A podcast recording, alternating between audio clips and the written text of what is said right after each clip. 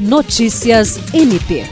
O Ministério Público do Estado do Acre, por meio da Promotoria Especializada de Defesa dos Direitos da Pessoa Idosa e Pessoa com Deficiência e Primeira Promotoria Especializada de Defesa da Saúde, realizou na última quinta-feira, 6 de outubro, uma reunião com representantes do Centro de Apoio à Pessoa com Deficiência Física do Acre.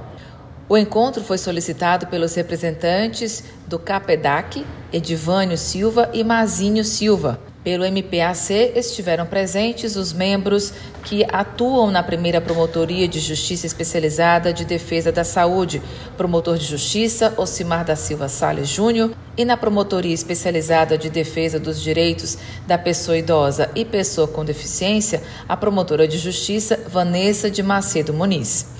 A reunião tratou sobre temas relacionados ao transporte de pessoas com deficiência, como a implementação e regularização do serviço de atendimento aos usuários portadores de deficiências severas em Rio Branco e a regularização dos transportes adaptados por aplicativos de celular e frota de táxi e a licitação de novos ônibus coletivos da capital, com acessibilidade por plataforma e o transporte adaptado para a realização dos treinos dos atletas paralímpicos.